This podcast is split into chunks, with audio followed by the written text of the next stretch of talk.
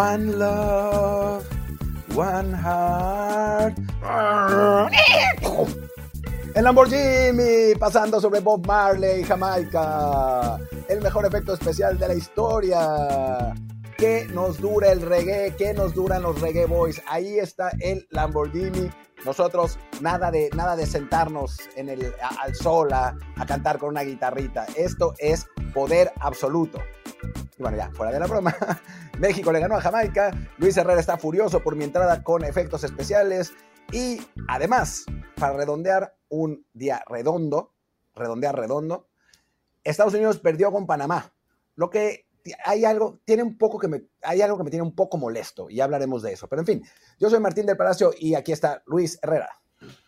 Perdón, perdón, barra del bar, perdón, fans de Footbox, perdón, gente que nos acompaña todos los días aunque hoy días como hoy no estoy seguro de por qué lo hacen, ahí en Apple Podcasts, Spotify, Google Podcasts, Amazon Music y muchísimas plataformas más. A quien no lo haga aún, pese a este terrible intento de Lamborghini, háganlo ya una vez y prometo que no lo vuelvo a hacer. Y en la que sea también les encargamos ahí, como siempre, un review, el review por supuesto de 5 estrellas, para que más gente nos encuentre, con comentario por supuesto, como lo hizo el buen amigo Bor Cobain, creo que dice aquí, que es un excelente análisis Ambos caen bien y le saben machina a los deportes. En términos futboleros, son el equipo que juega diferente. Es decir, su análisis y formas de explicar el fútbol están muy por encima de los demás programas hechos por periodistas mexicanos. Gracias, gracias a Borco Bain por este fantástico review que nos dio en Apple Podcast. Así que, gente, por favor, les encargamos otro o también ahí comentarios en Spotify que llegan, ahí están llegando bastantes. Ya mañana podemos repasar algunos. Pero bueno, ah, y también estamos en Telegram en Desde el Bar Podcast. Pues ahora sí, platiquemos de lo que fue esta semis de Copa Oro. México que gana con mucha claridad a Jamaica. Panamá que debió ganarle con mucha claridad a Estados Unidos, aunque al final fue en penales. Y diría Martín que empecemos a hablar un ratito de esa primera semi, que la verdad, pues sí, no podemos mentir, nos dejó muy contentos el resultado. A mí no tanto, no tanto, te voy a decir por qué. Porque después de haber visto a esta selección de Estados Unidos, o sea, de haberla, visto, de haberla visto bien, era la oportunidad perfecta para volver a aplicar un 2009, ganarle 5-0 en la final de Copa Oro y volver a levantar el ánimo de, México. Recordemos que en la, pues en, la época de en la, primera década del siglo, en la, la, década del 2000 al 2010, nos tenían súper de hijos nos ganaban todos los partidos. En el Azteca nos costaba un montón, les ganábamos en eliminatorias, pero con, muchísimos trabajos. Era la época del 2 a 0, de Landon Donovan, de todo ese desastre.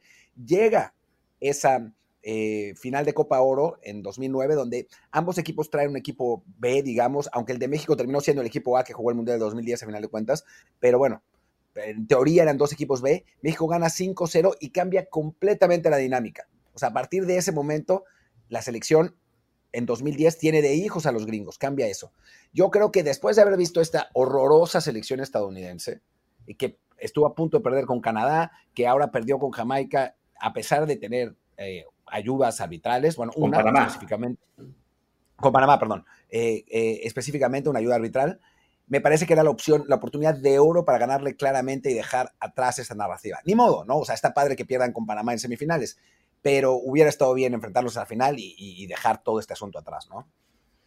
Quizás sí, pero algo parecido pensábamos hace dos años con un equipo B también de Estados Unidos que llegó a la final sin lucir mucho, que de hecho estuvo a punto de perder con Qatar, se salvan de que Qatar falla un penal cuando tenían el partido 1-0 y luego le dan la vuelta. Así que, sabiendo la presión a la que está sometido el Tri, no sería tan optimista de que le hubieran ganado con tanta facilidad a ese Estados Unidos, que sí, muy flojito, lo que comentas, ¿no? Esta derrota con Panamá, que debió ser clara, ya con, con Canadá, aunque ahí sí me, ganaron, me, decían ganar, pero bueno, habían sufrido, estuvieron a punto de caer fuera. En la fase de grupos también Jamaica les debió ganar. Sí fue un, equipo B que pues un poco que los despierta de su nube, ¿no? Ya vimos ahí en la cuenta esta de Tactical Manager que estaba comentando hace unos días que el equipo A de Estados Unidos y el equipo B también ganaría la Copa ahora con claridad. Y ya el C pues sí competiría más o menos con los equipos A de México y, Canadá, pero les puede ganar. Y, ah, pues mira, ¿qué crees? Que tu equipo B no es tan bueno como Brillas y te echan de la Copa merecidamente, ¿no? Con una Panamá que, por otro lado, se tomó muy en serio esta Copa, que ya le había ganado a Costa Rica, le había ganado también a quien fue, supongo que a Martinica, después la goleada que le pone a Qatar, y en este partido contra Estados Unidos, en el primer tiempo era para que fueran ganando 2 a 0.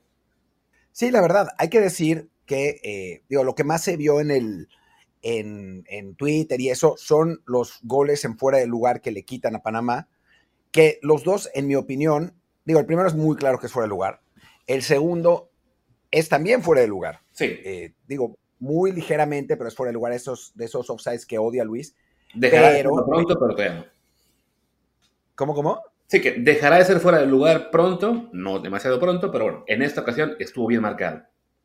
Pero, pero, antes de ese fuera de lugar, había una mano flagrante de un defensa de Estados Unidos que eh, no se marcó, ¿no? Eh, y ahí ya la, pues cambia, cambia mucho la, la circunstancia, ¿no? Eh, porque Estados Unidos hubiera perdido en tiempo regular. Además, creo que esa mano es al final del partido, ¿no? En, en tiempo de compensación ya. Sí, sí, Así que era, penal, gol de Panamá, se acababa el juego y hubiera perdido en los 90, lo que habría sido más divertido, salvo por el hecho de que, según Luis Herrera, Matt Turner era la eh, reencarnación de Sergio Goicochea, el mejor portero parando penales de la historia, de la humanidad, y apenas le pudo sacar uno a los panameños. Bueno, pero le, sacó uno, ¿no? Y además fue uno vital, porque era cuando ya había fallado Ferrer el primer penal y Turner los devuelve a la pelea. Después muy bien Panamá. Pero bueno, de la jugada que comentas, de ese fuera del lugar este, y mano, o sea, fue la misma jugada.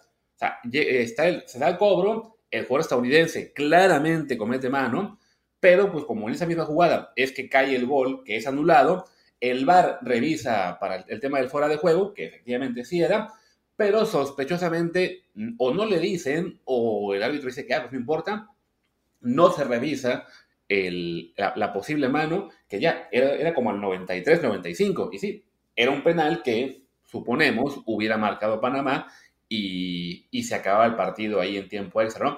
Así que para toda esa gente intensa que lleva ya ocho años recordando ese gran robo de México a Panamá en 2015, que no nos merecíamos ganar aquella Copa Oro porque eh, fue un atraco a mano armada al pobre conjunto panameño, ya me hubiera gustado ver que hicieran por lo menos la décima parte de reacción en este partido, pero bueno, no, se salvaron porque a fin de cuentas llega el tiempo extra, Panamá mete gol por fin, merecidamente, parecía que terminaba todo y a la típica estadounidense, en el tiempo de compensación del primer tiempo extra, gol, golazo de Ferreira y a otra vez.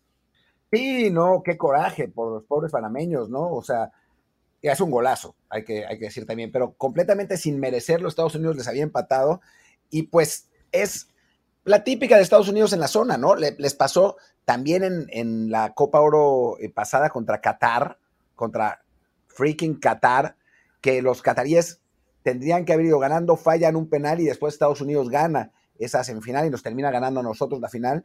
Es, es digamos, digo, el cliché es decir, es la mentalidad estadounidense y a veces no les sale, ¿no? Pero la realidad es que muchas veces, por el, el tipo de juego que tienen, eh, pues sí les, les alcanza para, para sacar resultados que quizás no merecerían, ¿no? A México también, ¿eh? O sea, digo, hay, hay veces que rivales de CONCACAF, un buen ejemplo es el México-Panamá de la Nations League, donde la verdad es que ellos pues merecieron por lo menos el empate y terminamos nosotros ganando 1-0, pues como que la grandeza, eso de estar acostumbrado a ganar esos partidos, pues sí incide, ¿no? Creo que para Panamá es, es una, es importante haber, eh, pues logrado superar a Estados Unidos en esta circunstancia. No lo habían hecho, habían perdido ya dos finales de Copa Oro contra ellos en circunstancias parecidas. Ahora haberles ganado, pues les da, eh, pues ese, ese salto de calidad.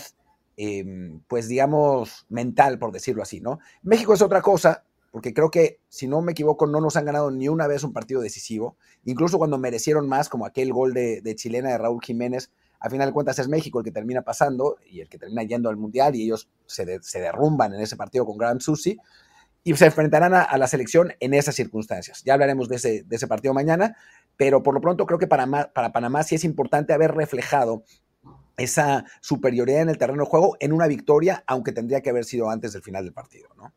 Yo creo que sí nos ganó ya una vez porque jugaron dos finales con Estados Unidos, entonces me parece que al menos una de ellas le ganaron a México en la semifinal. Supongo que habrá sido la de 2013, ahora mismo no recuerdo.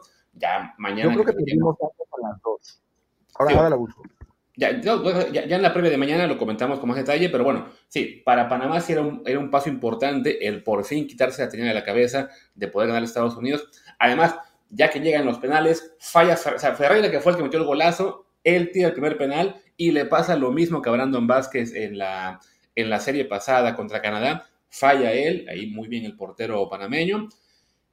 Y desafortunadamente para Panamá, pues parecía que llegaba ese fantasma, no, no, de la mentalidad con el tercer penal de Martínez, que llega realmente muy, muy temeroso. Hace la típica de que corre pasitos cortos, se para, el portero pues no le hace caso, entonces la tira muy suave, muy fácil para que la pare Turner. Y en ese punto le devolvía a Estados Unidos la ventaja de ser el que tiraba primero, que recordemos, hay una estadística, ¿no? De que más del 60% de taras de penales las gana el equipo que marca el primer penal. Pero bueno, afortunadamente para los panameños, sus jugadores mostraron mucha personalidad, ¿no? Y hablamos de que, bueno, se fueron básicamente a lo que sería una muerte súbita desde el quinto penal que marca Miasga para, para los estadounidenses. A Waterman yo lo veía con cara realmente de, terror, pero no, lo, lo, marcó muy bien. Y ya en el siguiente penal, en el sexto, falla Roldán de Estados Unidos. Carrasquilla, además, merecidamente, porque había sido de lo mejor o el mejor de Panamá en el tiempo regular, le toca a él ser el corredor del sexto penal, lo marca y le da a Panamá esa victoria que le mete a la final. De Carrasquilla seguramente hablaremos un poquito más después en, footballtransfers.com porque es un jugador que está ahora mismo en la MLS, pero que lo quieren en ligas mejores, incluida la mexicana. Así que chance, y tenemos chance de verlo eh, más adelante en nuestro país. Pero bueno, victoria panameña, insisto, muy, muy merecida un llamado de atención también a tiempo para Estados Unidos de que no se den con jaladas de que así ah, tenemos equipos A, B y C. Justo también ayer, ayer con lo de Pulisic, estaban presumiendo de que, oh, sí, este jugadorazo que ha sido figura en el Dortmund, en el Chelsea, ahora lo será en el Milan. Este, güey, tranquilos. Así, en el Dortmund lo hizo bien, por eso lo compra el Chelsea, por demasiado dinero. Y en el Chelsea le fue la patada. Que sí, en su palmarés va a aparecer una Champions, una Supercopa, y no me acuerdo si es una, también una Europa League.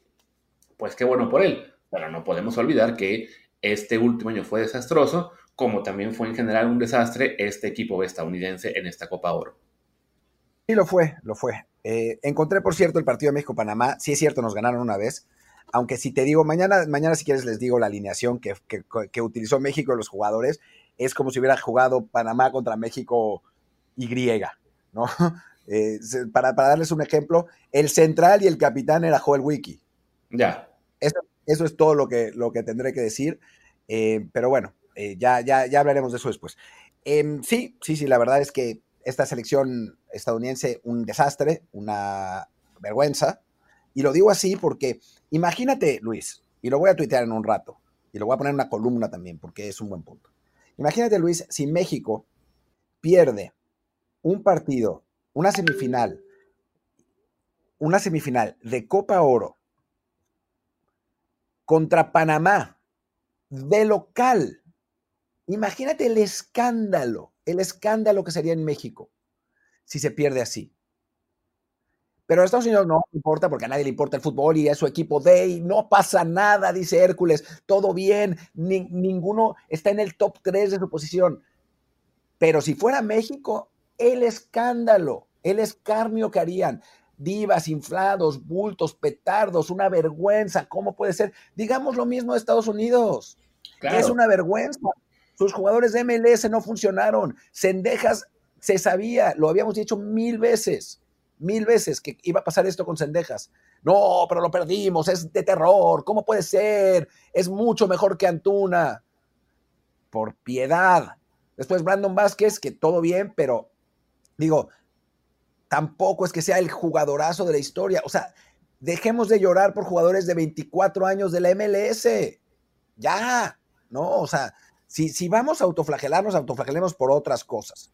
Y con Estados Unidos tratémoslos igual que como nos trataríamos a nosotros. Es una vergüenza, es un escándalo. Con CACAF los trató de ayudar y no funcionó.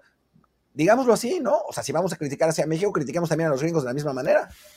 Y sí, o sea, a, fin de cuentas son su gran rival. Es lo que no entiendo de repente con esta mentalidad mexicana de al gran rival lo vamos a ensalzar, oh, todo lo hace bien. A ver, lo, vemos en la prensa mexicana en la Liga MX, ¿no? Los, los, los, los, reporfans de Monterrey que le van a Monterrey no se la pasan aplaudiendo todo lo que hace Tigres y viceversa tampoco. O sea, también cuando están los de la capital no se la pasan este, eh, haciéndole porras a Chivas y en Guadalajara lo mismo, ¿no?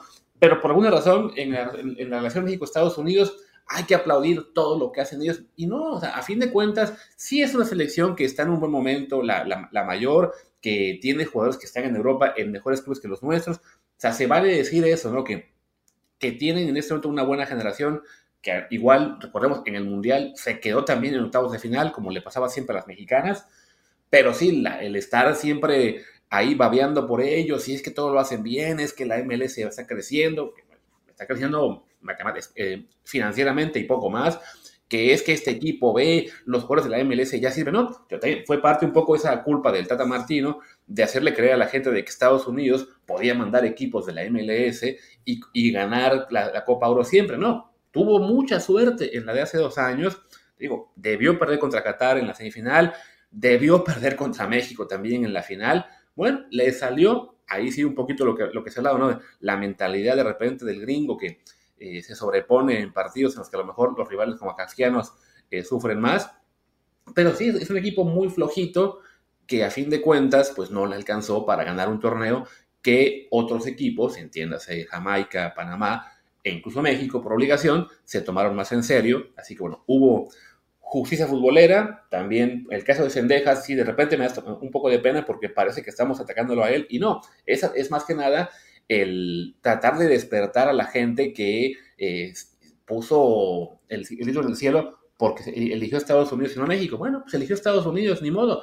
como se les dijo, no va a ir al Mundial ni con Estados Unidos ni con México. Es un buen jugador en clave Liga MX que una vez que lo mandas al, ya lo que se llama al panorama internacional, pues no va a rendir igual. Y, es lo que pasó en esta Copa Oro, a tal grado en el partido de ayer no jugó, insistieron, no, no, es que está tocado, está, lesionado. Sí, estaba tocado, pero si, si hubiese un jugador importante para la selección, igual lo metían, como fue el caso de Son Álvarez en el juego de, México-Jamaica, que entró en el segundo tiempo, ¿no? Pero bueno, pero, algo, importante, perdón. Sendejas no jugó este partido y tampoco jugó el pasado, ¿no? El pasado en sí. No, según yo no. Según yo, Estados Unidos alineó con 10. Y ya después fueron a, a Kate Cowell, ¿no?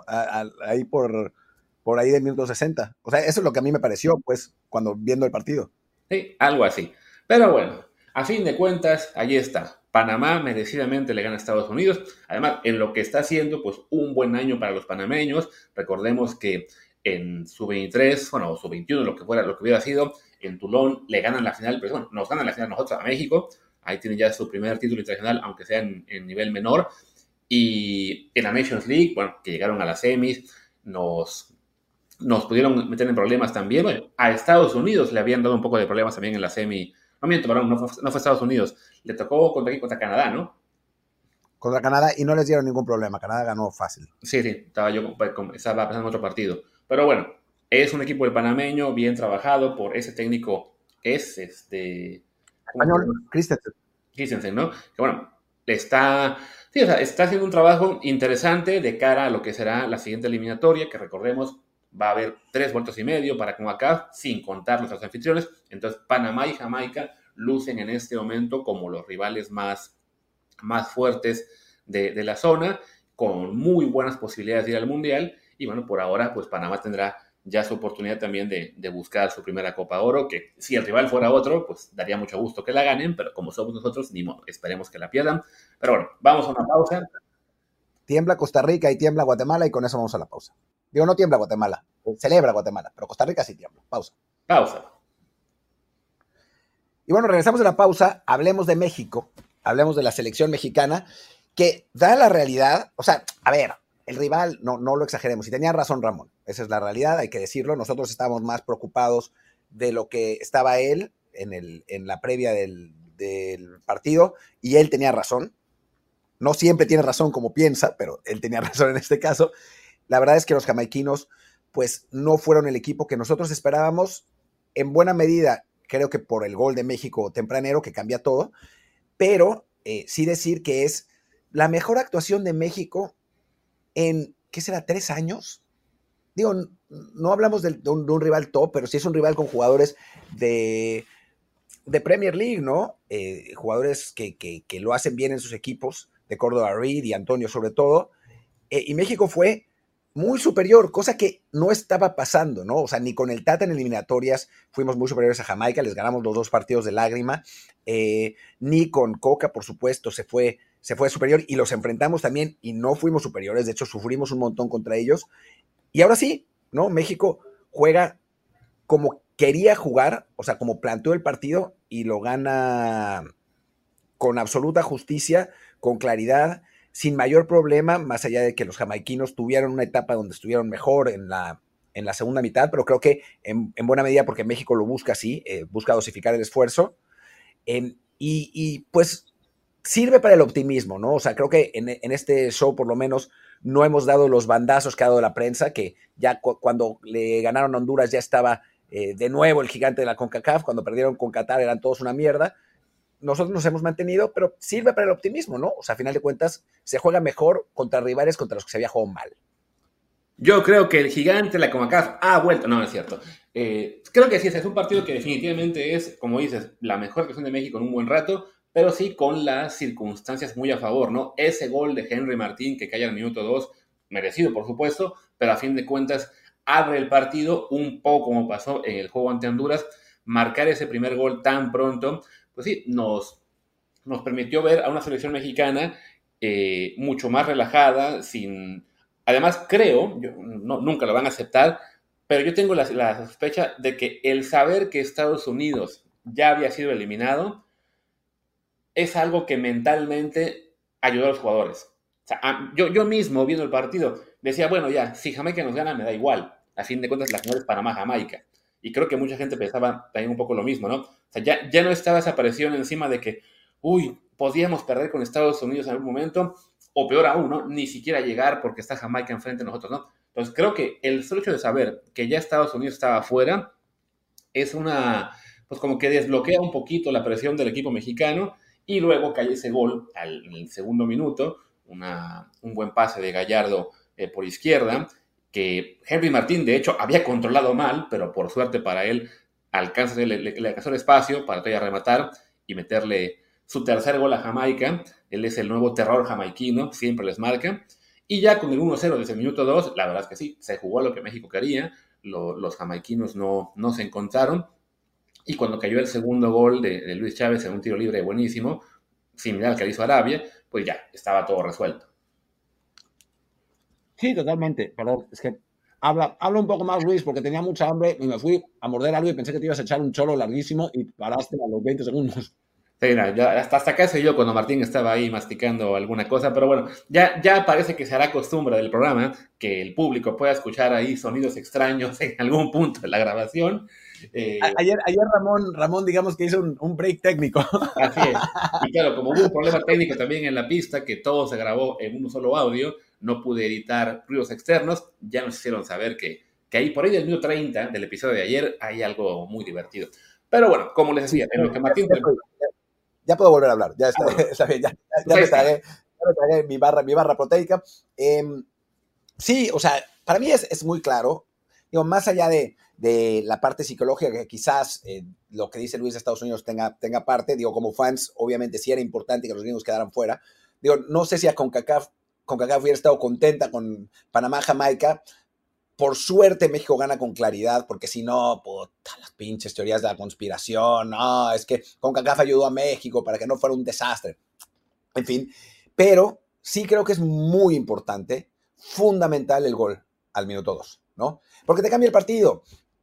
O sea, tú esperarías que Jamaica, aunque Jamaica, esta Jamaica con, con el técnico islandés trata de salir jugando, obviamente sus defensas son terribles, entonces pues cuando salían jugando perdieron no sé cuántos balones en la salida que México generó oportunidades a, partir de ahí, pero si es verdad que si el partido hubiera estado 0-0, pues hubiéramos visto lo de siempre, ¿no? O sea, una Jamaica parada más atrás, con México dominando, dominando, dominando, dominando, tratando de, de, de abrir el ostión, quizás sin poder, temblando en cada balón parado en contra, pero vas ganando 1-0 al minuto dos te cambia la vida, ¿no? O sea, México puede jugar con tranquilidad, mantener la posesión, generar opciones sin la urgencia de que eh, te, pues, te, puedan anotar el gol, eh, o sea, que tengas que anotar porque si no te van a anotar en un balón parado, o sea, creo que sí cambia mucho psicológicamente cuando vas ganando cero. Y hay que decir, y esto sí, yo creo que tiene que ver con, con el Jimmy, hay cosas que me parece que son regreso a la media, pero esto sí tiene que ver con el Jimmy, que esta selección mexicana empieza muy bien los partidos.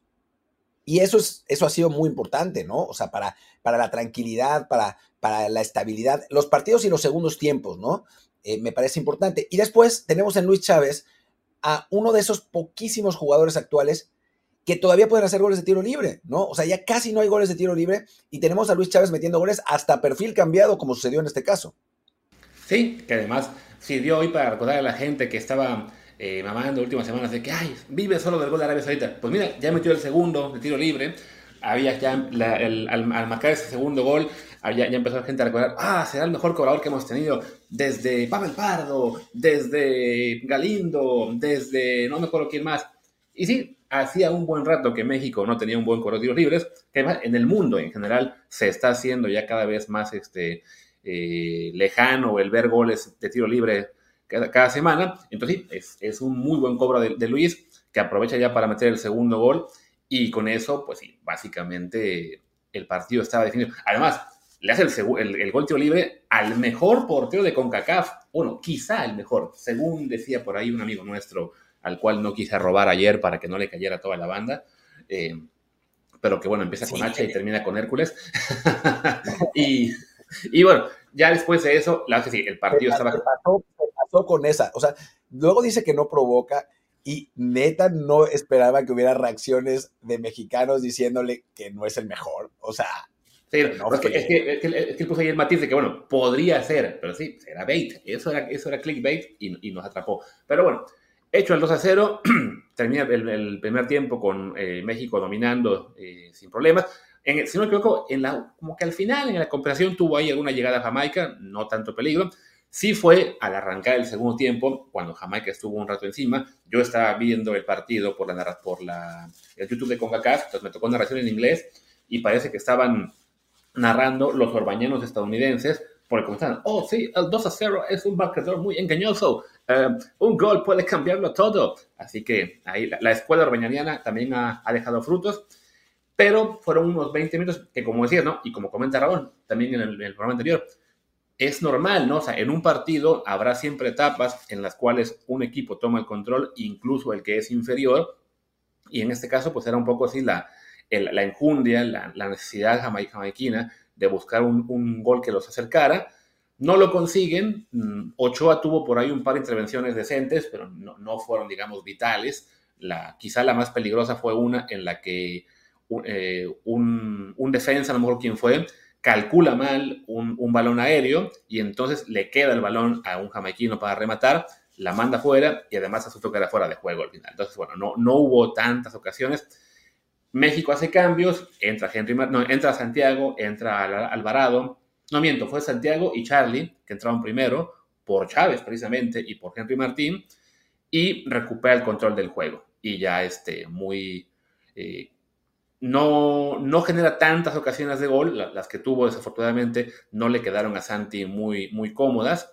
Y ya en, las últimas jugadas, en el tiempo de compensación, se da esta buena combinación entre Laines, Gallardo y el Piojo para el tercer gol de México, que bueno, digamos que fue un justo premio a la superioridad mexicana y también el, que además suele pasar, ¿no? México domina, es mucho mejor y el partido queda 1-0, 2-0, 2-1. Aquí sí, el 3-0 refleja con claridad lo que fue el partido. Y además quita un poco la tentación de algunos de decir que, que México en el segundo tiempo fue dominado y que tuvo suerte. Digo, ya hay, ya hay quien. Y ahora vamos a darle un poco más a, a lo que sigue, ¿no? Pero, en fin, ya hay quien minimiza el triunfo porque fue contra Jamaica, ¿no? Y así como no hay que maximizarlo, porque en efecto fue contra Jamaica, tampoco hay que minimizarlo, ¿no? Esta selección jamaicana, pues era, para algunos era el favorito para, ganar la Copa Oro. Para mí estaba entre los tres, o sea, eran México, eh, Estados Unidos y Jamaica por encima de todos los demás. No contaba, la verdad, con una selección panameña que, jugara tan eficientemente y con toda justicia está en la final. Pero era un equipo que para el estándar de CONCACAF, pues estaba bien, ¿no? Para el estándar de este torneo, estaba bien. Y hay que recordar que México también tiene algunas ausencias, ¿no? O sea, tiene por lo menos dos muy importantes, que son las de Chucky Lozano y Tecatito Corona. Así que, que bueno, sí, sí podía pensarse que, que, la selección jamaiquina iba a oponer más resistencia contra, contra este México, y al final no pasó, ¿no? No pasó porque, bueno, Henry Martín, si, si es el garrincha de la CONCACAF, Henry Martín es el, no sé, el Romario contra Jamaica, ¿no? Se, transforma en, en, otro jugador. Y, bueno, Luis Chávez se convierte en Juninho Pernambucano también, y, y nos convertimos en, en, otra selección.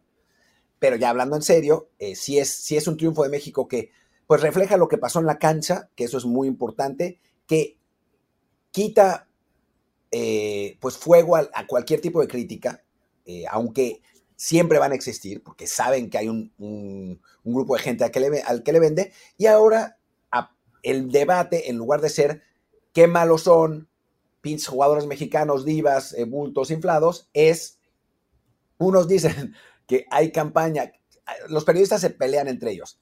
Unos dicen que hay campaña para que Jimmy sea el técnico y otros dicen que hay campaña para que Jimmy no sea el técnico, ¿no? Está muy divertido cómo se han hecho esos dos bandos en los que, pues, la continuidad del entrenador ahora es el tema y no tanto cómo está jugando la selección. Y también existen esos bandos que también están en este programa. Martín está en el bando que no quiere que Jimmy se quede, yo que sí, pero bueno, no, eso lo podemos debatir cuando acabe la copa. Ya para cerrar la parte de Jamaica, y sí, no, es un equipo que no ha terminado de mostrar el nivel que se espera de ellos, considerando el plantel que han logrado armar, porque ya, quisiera, porque ya quisiéramos en México tener un equipo con esa base de jugadores eh, por club, ¿no? O sea, hablamos de que el equipo jamaiquino ayer, quizá alguno estaba en la banca, ahora mismo ya este, no voy a poder corroborar, pero tienes un juego que tiene en el, en el Wolf, en el Wolverhampton Wanderers, o sea, el Wolf de Raúl Jiménez, otro en el Brentford, otro en el Aston Villa, otro en el Fulham, otro en el Everton, otro en el West Ham, otro en el Spartak de Moscú, que bueno, mm, es una liga, la, la rusa, no tan fuerte, pero que igual el Spartak es un equipo importante, uh, y le sumas los que están en el Swansea, en el Dinamo de Kiev, en el Portsmouth, en el Barnsley, en el Preston. O sea, ya quisiéramos en México algún día tener tantos jugadores en equipos importantes, o medianos por lo menos, pero de, Premier League o bien de Championship. Y Jamaica los tiene. Entonces, sí, el, la, la, peligrosidad de ese equipo es latente. Creo que también es, es cuestión de, de, tiempo, ¿no? Que le, que le den al técnico este islandés la, la, la paciencia para que vaya poco a poco ese equipo embonando. Y va a ser un rival muy peligroso más adelante, ¿no? Yo creo que sí, salvo catástrofe, tienen todo para llegar al Mundial, ellos y Panamá, sobre todo ellos, caminando. Pero bueno, se les gana, qué bueno, este, es una victoria ¿no? que eleva la moral del equipo mexicano, sobre todo si los jugadores, o sea, ahí sí, mentalmente se, se, se, ponen eso en la cabeza de que, bueno, enfrente estaba un equipo de Premier League, ¿no? A lo mejor de los que va al descenso, pero ahí está, ¿no? No, no es cosa fácil yo tampoco diría eso. O sea, creo que hay un problema con Jamaica y te voy a decir cuál es. Que es un equipo que está muy desbalanceado. O sea, sus mejores jugadores son todos de ataque. Entonces, pues eso te cambia un poco la dinámica, ¿no? Porque, o sea, sí, de Córdoba Reed, sí, Leon Bailey, sí, eh, Michael Antonio, sí, o sea, están esos futbolistas que son muy buenos y son titulares en Premier League. Y después tienes a los de a los de segundo orden, digamos, eh, son los que están en defensa y se notó, ¿no? O sea, creo que en ese sentido Jimmy lo hace bien porque entiende que hay que apretar a los de, a los, a los de adelante. O sea, de, de todos esos jugadores que, que, mencionaste de los clubes, sí es verdad que hay uno en el Manchester United, pero es Dishon Bernard que no juega nunca en el, en el, United, no deben conocerlo ni los aficionados. Yo que trabajo en el, en el Wolves, nunca nos ha tocado mencionar a Dexter Lembiquiza, que es el jugador del, del, del Wolves, Ethan Pinnock, el del, el del Brentford, sí, ese sí juega, ¿no? Y después los otros son, MLS, mientras que adelante tienes a De Cordova Reed, que es titular en el Fulham, tienes a Leon Bailey, que es titular en Aston Villa, tienes a Michael Antonio, que es titular en West Ham, tienes a Demaray Gray, que no es titular en Everton, pero podría haberlo sido y antes jugaba en Leicester, o sea, tienes a Shamar Nicholson, que juega en el, en el Spartak de Moscú, o sea, es como que lo que a nosotros nos falta, que, es, que son delanteros de, de nivel europeo, aunque ahora Santi ahí va, a ellos les mega sobra. El problema es que los de defensa pues son un desastre y no puedes tener un equipo tan desbalanceado y pensar que te va a funcionar como, como, como conjunto al nivel de los de arriba, ¿no? Porque pues, obviamente los de abajo cuentan. Sí, creo que poco a poco los van a encontrar. ya, ya, ya, hicieron, digamos, las primeras dos tandas de, de, naturalizados o, bueno, de repatriados, como se le tengan que llamar a esos jugadores nacidos en Inglaterra con sangre jamaiquina. Poco a poco también irán encontrando, supongo, jugadores de, de defensa para, para completar el equipo. Pero bueno, ahora sí, enfoquémonos en, en México. Ya hablamos un poco de, lo, de la generalidad del partido, de cómo se fue dando, del, de que es un buen avance. Creo que ahora podemos enfocarnos en el hombre por hombre y ya al final, pues un poquito la labor de Jimmy Lozano. Ok, vamos sobre por hombre. Pues Ochoa, qué partido, ¿eh? eh le, gritó a sus compañeros, corre, corre, mete gol. Y lo lograron, ¿no? Impresionante la actuación de Ochoa desde su portería. Además, sus pulmones se vieron espectaculares. O sea, yo perfecto escuché cuando iba a hacer el tiro libre y gritó, ¡Que tire Luis! ¡Que tire Luis! Y le hicieron caso y tiró Luis Chávez a pesar de estar a perfil cambiado. Un, un encuentro increíble de Memo. Sí, la verdad es que bueno, tuvo poco trabajo. Eh, al final acaba él, si no me equivoco, con. ¿Qué ha sido atajadas? Dos, seguramente. Yo recuerdo sí, una. Dos. O sea, le, le quedan en, en, la estadística dos atajadas contra cero de Blake, increíblemente. Pero bueno, ya. es este es un desempeño en el que Ochoa no tuvo mucho trabajo, simplemente eso, ¿no? El, el, el aportar seguridad cuando estaba ahí Jamaica empujando, pero sí, para, para, para Ochoa un partido correcto, sin, sin grandes intervenciones, afortunadamente. Preferimos que en caso de Ochoa siempre sea así, ¿no? Y no que tengan que estar salvándonos ante rivales de como acá. Luego en la defensa, pues en general bien. Jorge Sánchez, otro partido muy correcto, ¿no? Sí, lo transformó el Jimmy. Digo, también lo transforman rivales que no exigen tanto, ¿no? O sea, lo que tiene Jorge, que lo hemos platicado un montón de veces, es que eh, físicamente tiene un montón de condiciones. Técnicamente no está tan mal como gente cree, pero tácticamente le cuesta mucho trabajo a veces, ¿no? Entonces, eh, pues lo suelen agarrar en posiciones incorrectas, incómodas, eh, caóticas, eh, rivales, rivales fuertes, rivales bien estructurados tácticamente, y pues bueno, en partidos de Copa Oro, pues no es lo mismo, ¿no? Eh, a pesar de que Jamaica tenga un ataque así, ¿no? Se vio, se vio muy bien Jorge de nuevo, se ha visto muy bien en el torneo y ojalá que eso le sirva para la confianza, para tener una buena temporada, pues ya sea en el Ajax o en algún equipo a donde, a donde se vaya dentro de la, de, de, Europa. Parece que no tiene la intención de regresar en lo más mínimo, pero no es un 100% un hecho que se quede ahí. Sí, y quizá para él en este momento venga bien un, un paso atrás en un equipo en el que la exigencia y la presión, sobre todo, mediática no sea tanta como la que tiene el Ajax, pero por lo menos sí, es una Copa Oro en la cual está recuperando confianza y, y, además, pues sí, asentándose en un puesto en el cual, aunque hay competencia interesante con Julián Araujo y Kevin Álvarez, no, tampoco ellos han mostrado tanto y defensivamente, bueno, Jorge es alguien que, que aporta en general más, ¿no? Luego en la central, pues Montes y Johan, la verdad es que es el dúo que esperábamos ver en la selección desde hace mucho tiempo. Por fin están teniendo ahora sí ya la oportunidad de jugar juntos un par de partidos oficiales consecutivos y pues que sean los primeros dos de 50. Ojalá, ojalá. No sé por qué ha costado tanto trabajo ponerlos juntos. Digo, antes porque estaba Héctor Moreno eh, y, y, Héctor, la verdad es que el tiempo en el que, en el que estuvo en selección, todo el tiempo que estuvo en selección, de principio a fin de su, de su tiempo, y bueno, vamos a ver si regresa, pero por lo menos hasta ahora lo hizo bien. ¿No? O sí. sea, es, es, uno de esos futbolistas a los que no, no le pasó como Héctor Herrera, que pues ya era un zombie al final, ¿no? O sea, con Héctor hasta el Mundial también estuvo muy bien, pero después Héctor ya no estaba y aún así Coca no ponía a Johan Vázquez, quién sabe por qué diablos. Eh, y creo que ahora esa, esa pareja eh, pues se solidifica, ¿no? Ya la, la había tenido eh, Jimmy en los Juegos Olímpicos, se había jugado muy bien. Y ahora de nuevo, y creo que el, el trabajo de Johan Vázquez sobre Micael Antonio fue realmente muy bueno y la prueba de que si estás en Europa y enfrentas a este tipo de rivales, o sea, no es que Johan esté en equipos que tengan ese tipo de rivales, ¿no? Ese tipo de jugadores. O sea, ni en el Genoa ni en el Cremonese hay un Mikel Antonio, pero sí ha jugado contra ellos, ¿no? O sea, ha enfrentado a, pues, la, todos los mejores ataques de la Serie. Y entonces, pues ya sabe cómo reaccionar. No es lo mismo que, que Víctor Guzmán o que Israel Reyes, que bueno, pues es, la Liga MX es otro nivel, ¿no? Y quizás en los entrenamientos no te des cuenta, los técnicos no se den cuenta porque pues, no es lo mismo, pero a la hora de la verdad, a la hora de los madrazos, pues haber jugado contra futbolistas de mejor nivel te permiten a ti saber cómo reaccionar. Y me parece que eso es lo que está pasando con Johan y hoy lo hizo, bueno, ayer, perdón, lo hizo muy bien.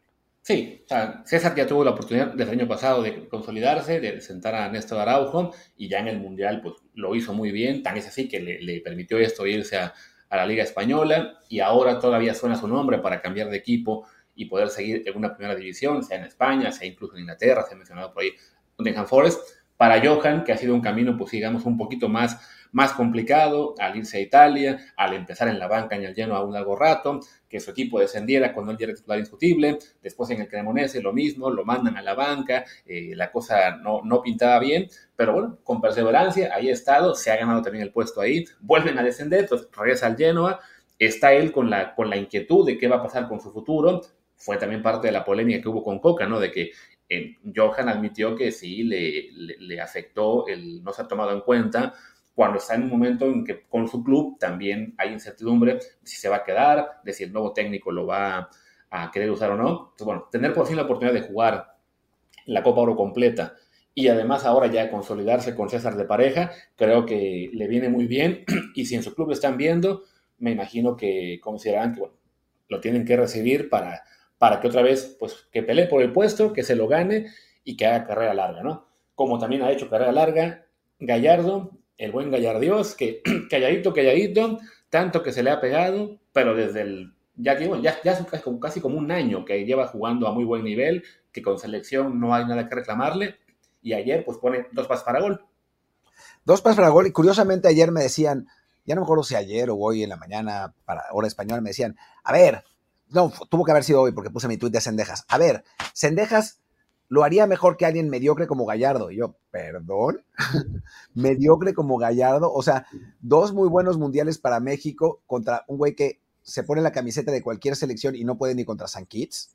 ¿no? O sea, Gallardo es mucho, muchísimo mejor jugador que Sendejas. Y lo ha demostrado en los momentos importantes y otra vez, ¿no? Dos pasos para gol, bien defensivamente, ha tenido una buena Copa Oro.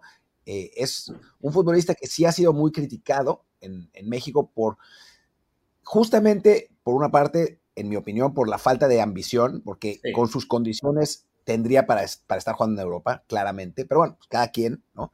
Y por otro lado, totalmente injustamente, porque le recuerdan a los partidos malos de club cuando en selección en general ha estado muy bien, ¿no? Decían que no metía goles, ya metió gol, eh, lo decían que no sé qué, que, que, era irregular, pues en selección realmente no lo ha sido, o sea, tuvo una, pequeña etapa al principio de la época del Tata Martino que no estaba tan bien, pero pues le puede pasar a cualquiera. O sea, a final de cuentas, y es curioso porque no lo esperábamos, y hay que agradecerle al gran profesorio, pues la lateral izquierda de la selección mexicana ha estado muy bien cubierta los últimos seis años, ¿no? Que con los problemas que hemos tenido en la otra lateral, creo que no es poca cosa.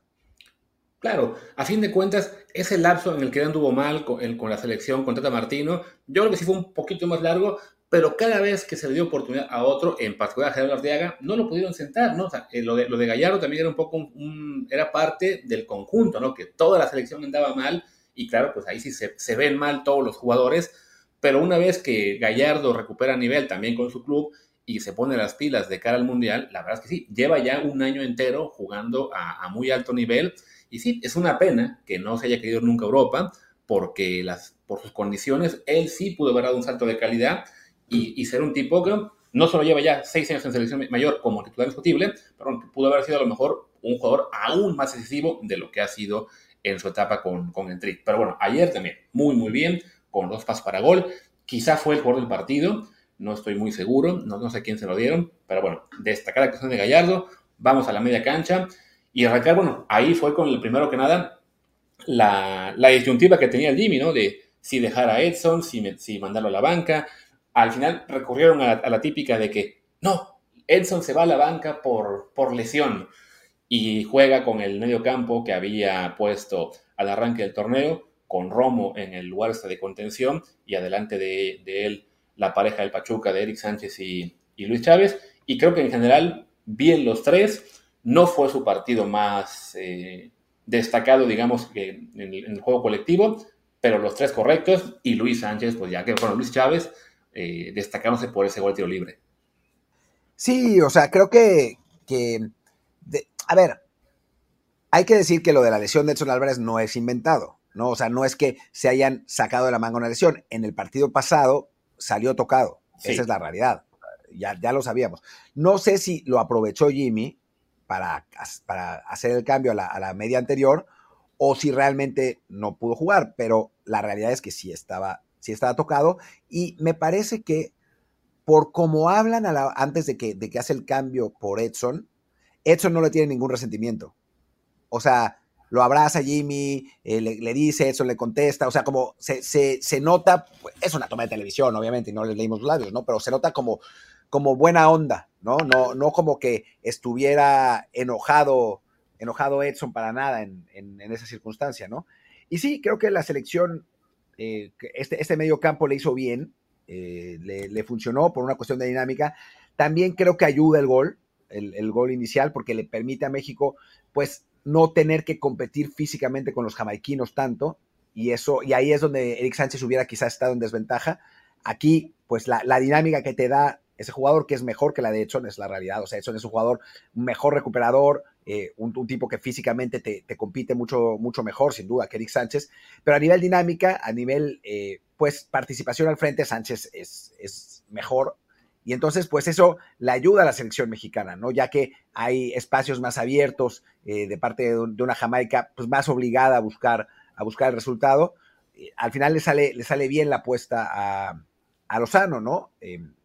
Y, creo que, que, Sánchez lo hace, lo hace muy bien también, ¿no? Es, uno de sus mejores partidos en, selección. Romo con algunos, algunas fallas de concentración de nuevo. O sea, es un jugador que con, que con Jimmy eh, está encontrando un, espacio, sobre todo pues, por esa, esa potencia física que, lo ayuda a, ocupar mucho espacio, pero todavía a veces se le van las cabras y manda pases hacia, hacia atrás sin ver. Ya pasó dos veces en esta Copa Oro no lo han podido aprovechar los rivales, pero pues, en cualquier momento es, eso es un peligro.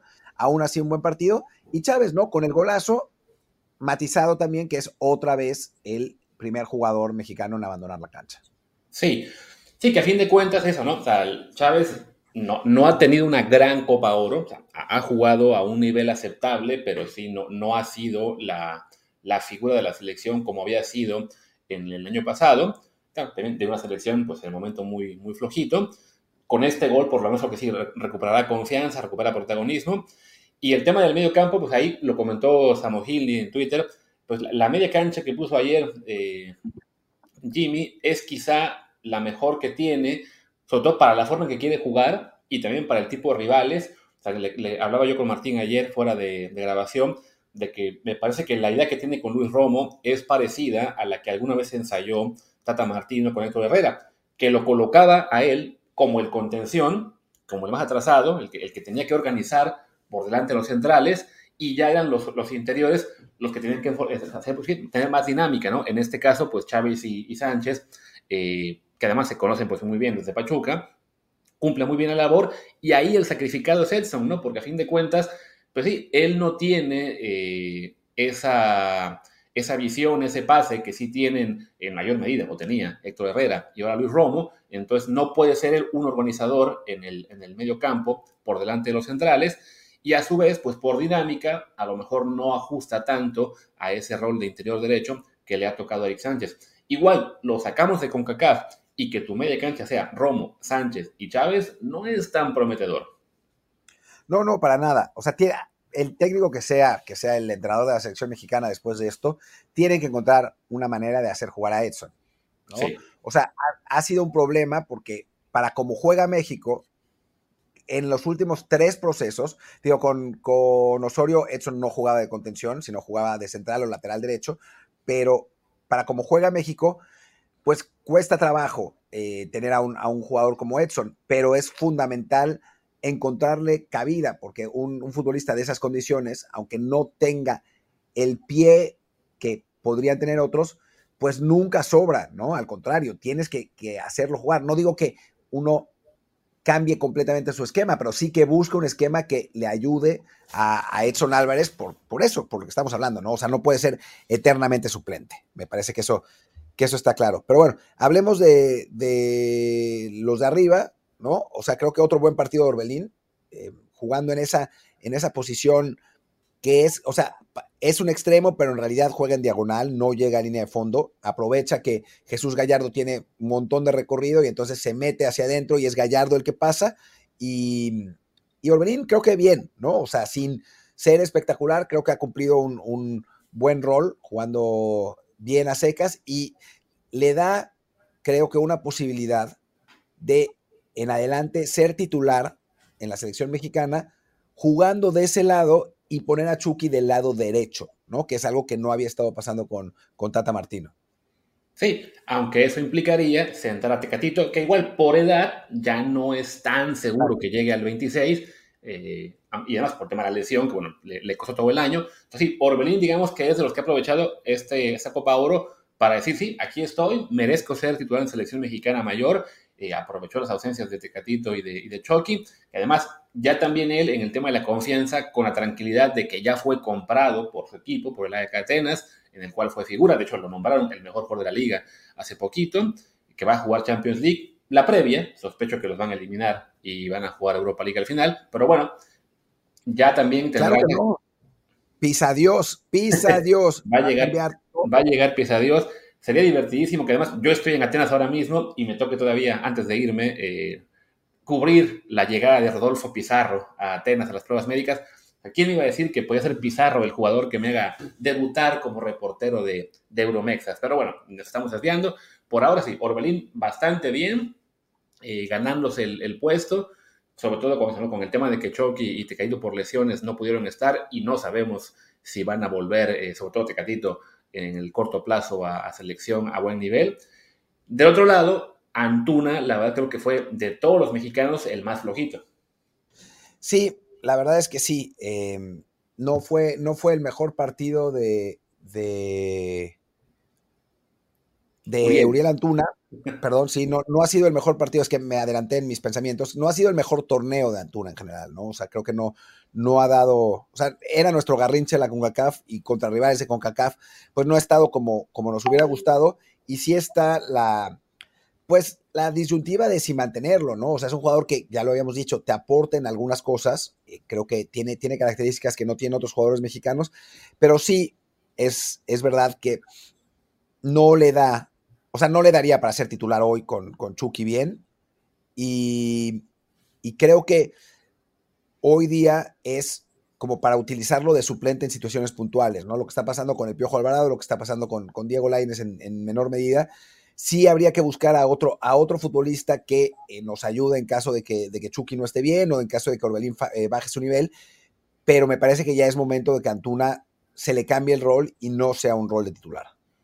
Sí, para Antuna desafortunadamente o afortunadamente la, circunstancia del torneo pues, lo hicieron titular fijo al no estar ni Chucky ni Tecatito y que Ociel Herrera no había tenido tampoco una buena presentación en, el, en la Nations League. Pero sí, es un jugador que desafortunadamente, pues con sus limitaciones, eh, te, te, deja muy expuesto, ¿no? O sea, sí, en partidos puntuales, cuando tienes muchos, muchos espacios y que puedes dar su velocidad, te va a servir, ¿no? Y creo que ya hemos comentado aquí en este programa que más allá de, de todas las críticas que le podamos hacer, sí consideramos que tiene un lugar en selección, o sea, sí, sí merece estar en la lista de 23 o 26, el número que sea, según el torneo, pero sí, definitivamente no es un jugador que deba ser titular en circunstancias ideales, ¿no? Lo ideal es que él esté como, como opción de recambio, como un jugador que cuando vas ganando lo puedas meter, o cuando simplemente quieres cambiar la dinámica y necesites más velocidad, bueno, ahí tienes a alguien distinto, ¿no? Pero sí, de titular queda algo expuesto, digamos que en largo plazo. Si no me equivoco, en la Copa anterior pasada, en la cual había metido algunos goles, no jugó todos los partidos como titular, a lo tenemos que checar mañana, pero sí, cuando, cuando le das un, ¿cómo se dice? Esa exposición constante de tener que jugar siempre de inicio, pues sus limitaciones se hacen más evidentes y en un partido como el de ayer, que además se prestaba para que él luciera, la verdad es que eso, ¿no? Se, se vio un poco desaparecido y, y quien entra en su lugar lo hace mejor además, pero bueno, eso lo dejamos al final. Y por último, titular, el, nuevo titular, pues Henry Martín, que de nuevo pues se encuentra con un gol ante Jamaica, ya le, te digo, Espera, un golazo, un golazo de Henry Martín. ¿Y qué dirán sus haters? ¿De quién crees que, fue ese tweet? Mm, ¿De quién pudo ser? ¿De quién pudo ser? De alguien que estuvo ayer con nosotros. ¿De Ramón? Ah, claro, sí, sí, sí, sí. Pues yo, y, ya, me, ya me acordé, hasta además lo, le iba a contestar, que controló mal. o sea, tuvo suerte porque no había un solo defensa a metro y medio de distancia, pero la controló mal. Pero además, ¿cuál golazo?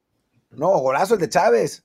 Sí. Digo, qué, bueno que Henry anotó otra vez contra Jamaica, pero pues tampoco hay que exagerar, ¿no? Y él mismo, Ramón, dijo que hubiera metido a Santi en, de titular en este partido y al final no, no fue así el caso. más allá del gol, estuvo participativo Henry, creo que lo, hemos comentado aquí, ¿no? O sea, es un jugador que, por las circunstancias que hay, de que pues, Raúl lesionado permanentemente, Funes Mori está borrado de la lista, eh, no hay otros nueve, eh, digamos que en camino, salvo, Santi, y Santi cuando está eh, en la selección todavía no termina de, cuajar, pues es, es un puesto el suyo que que de momento, pues eso, es suyo, pero es, es él es así que como el Jimmy. Henry Martín es el nueve interino de la selección mexicana. Es el nueve interino. Vamos a ver si encontramos otro nueve de algún modo, ¿no? Yo rezo porque Raúl recupere el nivel, porque es el, el 9 perfecto para este sistema y para casi cualquier sistema por favor que se recupere. Digo, por edad va a ser complicado, pero por lo menos para que esa transición Raúl Santi sea de un delantero top a otro delantero top, que ojalá sea lo que se convierta Santi, y que no tengamos que seguir con Henry Martín y que sea el titular en Copa América, ¿no? O sea, creo que, que si Raúl, ahora que parece que está bien, ya regresó a los entrenamientos en Wolves, si vuelve a agarrar el nivel, no, no, no el que tenía quizás, pero sí un nivel suficientemente bueno, porque además el fútbol lo tiene, necesita que el físico lo acompañe, pues me parece que, la, posición sigue abierta para él, siempre y cuando esté en el nivel que, le, vimos en algún momento, ¿no? Y bueno, si, si quieres hablemos de los, de los cambios, eh, ahora también. Em, entró Charlie, que pues, ok, ¿no? Por, por Eric Sánchez. Entró Santi, que no, otra vez no fue su mejor partido. Tampoco es que haya hecho nada grave, ¿no? Eh, tuvo ahí alguna jugada en la que eh, peleó con el cuerpo y su tiro salió machucado y después eh, alguna otra que no pudo controlar y en el gol pues él hace el movimiento que deja solo a, Piojo, pero sin ser realmente un partido muy destacado para Santi, ¿no? Sí, Santi eso, correcto, luchando, pero sí, le, falta todavía el poder marcar gol, porque además el partido en el que sí marcó gol también marcó Henry Martín y eso pues digamos que anuló un poco ese avance para, para Santi, pero bueno, ahí está, ¿no? Está, en esa fase de, pelear, de picar piedra, literalmente, bueno, no, literalmente, pero en, la propia selección le está tocando la parte complicada, ya llegará más adelante, creo, creo que es cuestión de tiempo que, se destape con selección, como le pasó con el Feyenoord, y también pueda tomar el puesto, pero sí coincido en que sería bueno que la próxima temporada sea una especie de temporada de transición en la cual, primero que Raúl recupere nivel, que arranque bien el, torneo inglés metiendo goles con el Wolves o con su nuevo equipo, si es que cambia de plantel, y entonces se, pueda, se le pueda dar de vuelta la posición sin que la gente se vuelva loca. Y de aquí a la Copa América, pues sí, que sea Raúl el titular y Santi poco a poco vaya tomando el puesto, también conforme evoluciona en Europa, ¿no? Ayer eso, ¿no? Un partido de, mucha lucha, de buen movimiento en el tercer gol, que además afortunadamente él se da cuenta de que el, pase le quedó muy atrás, entonces quita la pierna para no estorbarle la llegada del Piojo. Eh, Charlie, como comentaste, bueno, él también fue parte de los primeros cambios al entrar por Chávez.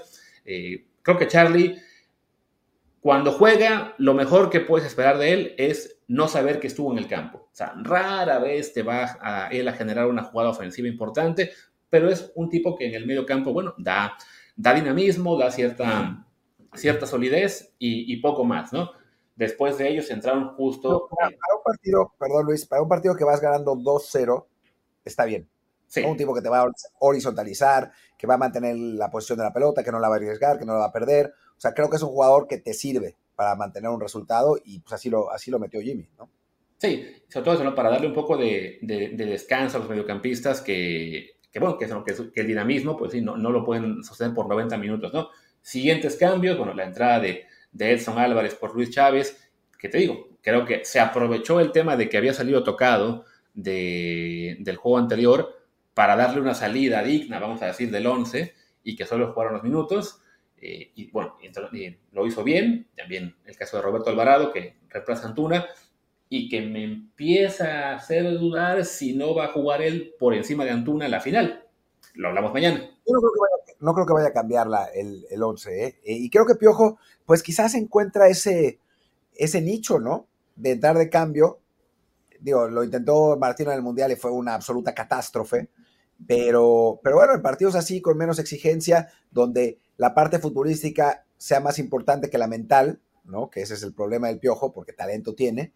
Eh, creo que, que, podría, podría encontrarse, ¿no? Eh, Pepe del Bosque decía que había sido uno de los mejores de la selección. Yo no sé si para tanto, pero por lo menos sí coincide su entrada, y no me parece que sea casualidad, con eh, la recuperación de la selección, o una selección que había estado jugando un poco de piloto automático durante el, el, inicio del segundo tiempo, con Jamaica generando algunas opciones, nada muy serio, y que llega un momento, sobre todo tras las entradas de él y de Edson, que México recupera otra vez el balón, empieza a volver a generar y termina metiendo el tercer gol al final.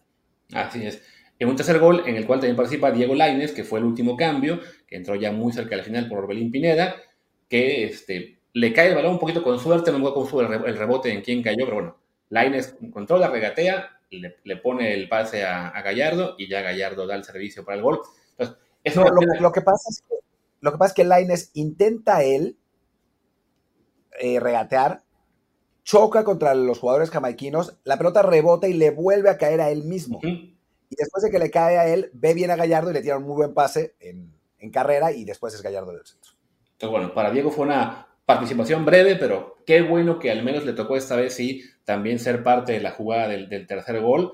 No, no va a quedar en una estadística para él hasta que se empiecen a registrar también los, las preasistencias. Pero bueno, eh, para ser un jugador que sabemos que en selecciones afortunadamente eh, ha sido chispazos y que creíamos que podía ir al Mundial, no fue, pero lo, que ha sido su carrera en clubes le ha lastrado. Ahora que tuvo un buen cierre de torneo con Tigres y que le tocó de rebote llegar a selección de vuelta para Copa Oro, pues el poder jugar una semifinal, aunque sean unos minutos, ahí estuvo bastante bien. Y pues creo que ya con él, ah, y al final, pues Jaime Lozano, le vamos a, su evaluación, pues creo que la forma en que cae el primer gol, pues le facilita mucho las cosas a lo que él planteó, pero bueno, a fin de cuentas, vimos a una selección mexicana mucho mejor de lo que habíamos visto en los últimos dos, tres años, y eso también hay que darle su mérito a Jaime, ¿no? Sí, no, totalmente. O sea, yo creo que, que o sea, hay una cuestión anímica de la selección. O sea, yo no creo que le haya entendido la cama a Coca, no, de hecho estoy seguro que no fue así, pero sí creo que había una absoluta desconfianza por parte de los jugadores en el proyecto en general, ¿no? Y también habían visto que había habido cambios, había futbolistas que yo sé que sabían que a Coca lo iban a correr en caso de cualquier resultado negativo, y eso pues te, te va minando la confianza, ¿no? En el caso de Jimmy, se nota que los jugadores están cómodos, ¿no? Tanto que son ellos los que están presionando porque Jimmy se quede, pese a que los directivos no están para nada convencidos, ¿no? Entonces, Creo que, bueno, eso lo está utilizando a su favor Lozano para eh, poder, pues, mantener una buena dinámica. Ha hecho cambios que son interesantes, está jugando con la lógica, ¿no? Y eso a veces parece, pues, lo normal, pero con las selecciones mexicanas no lo es, ¿no? O sea, no lo fue con el Tata Martino, no lo fue con Diego Coca. Tener un entrenador que juegue lo lógico, nada eh, revolucionario, porque no ha sido nada revolucionario, no hemos visto nada así fuera de lo, normal, pero lo lógico, lo normal, por el momento ha sido suficiente, ¿no? Y creo que pues eso ya se, se agradece en todo el entorno turbulento que hemos tenido en los últimos años. Dicho esto, si pierden con, Panamá, lo van a matar, ¿no? Creo que lo tenemos claro. Sí, pero de eso ya daremos mañana en la previa porque este episodio ya se pasó de la hora y nuestro buen amigo, el que no quiere más de 30 minutos, pues se va a poner histérico. Los demás que sí quieren más, creo que estarán más contentos, pero todos creo que ya un episodio de más de una hora para dos partidos es más que suficiente. De acuerdo, pues yo soy Martín del Palacio, mi Twitter es arroba martín de ELP, Instagram y thread martín.dpl. Yo soy Luis Herrera, mi Telegram, Instagram, eh, ¿qué más? Threads, Twitter, eh, Facebook, todo lo que se nos ocurra. Estoy como Luis RHA. El Twitter del, podcast es desde el bar POD, desde el bar pod. También estamos así en Instagram y en Threads. Y en Telegram estamos como desde el bar podcast. Muchas gracias y seguramente regresamos mañana para la previa de la final México contra Panamá. Venga, chao.